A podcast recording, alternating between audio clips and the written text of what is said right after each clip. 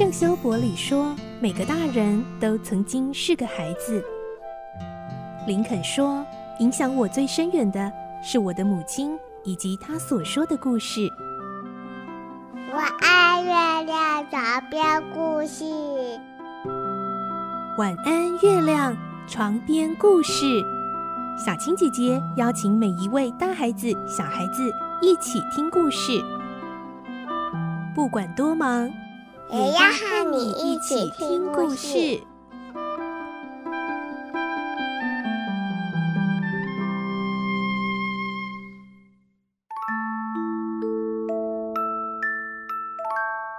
晚安，欢迎你和我们一起听故事。我是小青姐姐，我们继续来听小公主的故事。今天是二十八集，我们会听到莎拉会跟雅美分享，她把这个阁楼想象成巴士底监狱，这样她就更能够容易接受辛苦孤单的日子了，甚至觉得自己比真正的囚犯好多了，因为还有朋友会来探望陪伴她呢。来听今天的故事。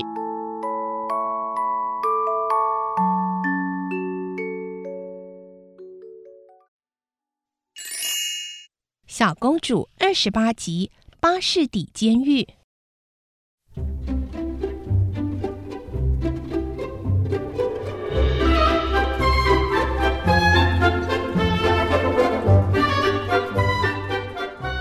是谁？是鬼吗？鬼？当然不是，是老鼠。雅美吓了一跳，慌忙的跳到床上。她虽然没叫出声音，脸色却霎时发白。老鼠，你这里有老鼠？没关系的，他们都很温顺。我叫他们，他们就会出来哦。你要是不相信，我现在叫他们出来好不好？嗯。雅美一个劲的摇头。莎拉笑着告诉他，第一次是怎样跟老鼠认识的。我帮他取了名字。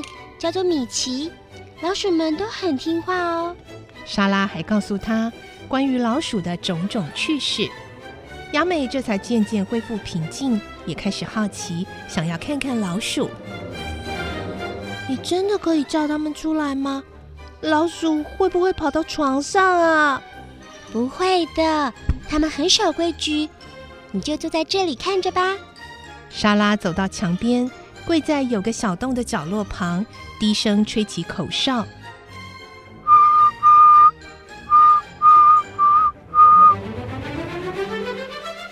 当他吹了四五声后，一只老鼠从洞口伸出头来，左右张望，两只眼睛亮晶晶的。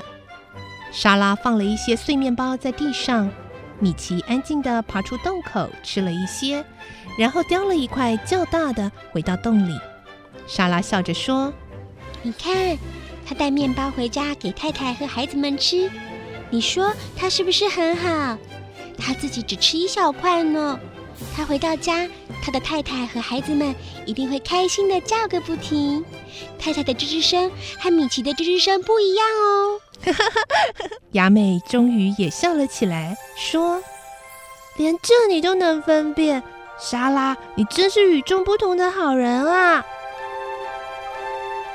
我想学习当好人啊，莎拉严肃又苦恼地说：“那实在不是一件容易的事，尤其像我现在的处境，在每天的辛苦生活中，我希望自己至少心里要保持公主的风度。不过受了大委屈时，就忍不住了。”雅美同情的点点头。莎拉走进桌子。拿起最上面的一本书，快快的翻了几页。嗯，好漂亮的书啊！这不是卡莱尔的法国革命史吗？我以前很喜欢看这本书，真高兴能再看到它。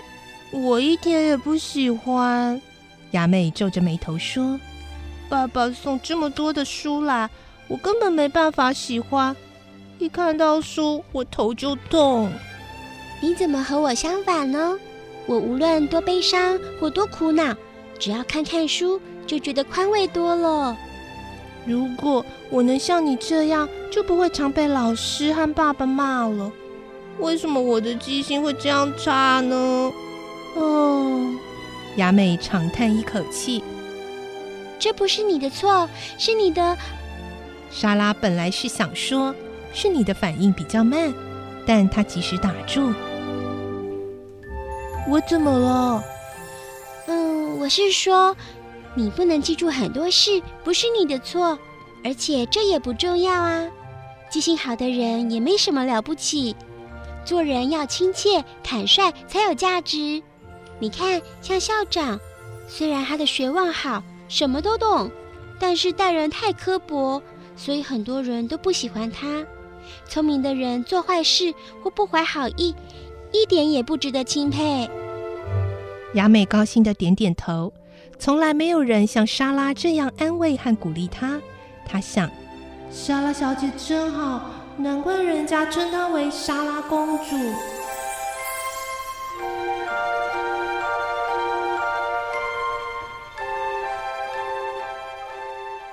这时，忽然听见有人敲墙壁，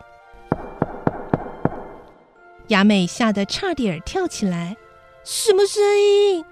莎拉笑着说：“ 是隔壁牢房的囚犯，贝奇吗？”“是的，你等一等哦。”莎拉用拳头在墙角轻轻敲了三下，那边也立刻“咳咳咳咳”的回答了四下。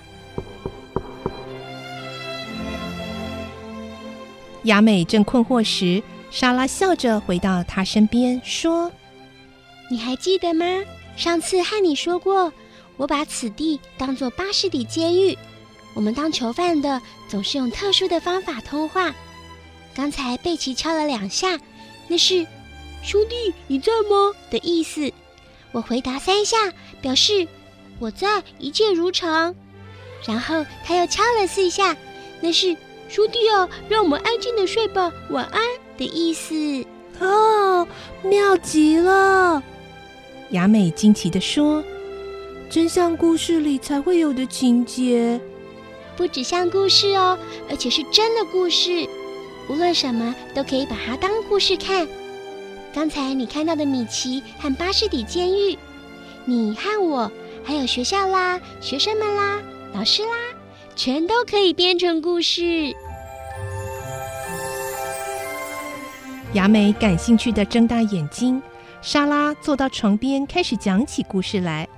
雅美忘了自己也是莎拉所谓巴士底监狱里的小囚犯，全心陶醉在故事中。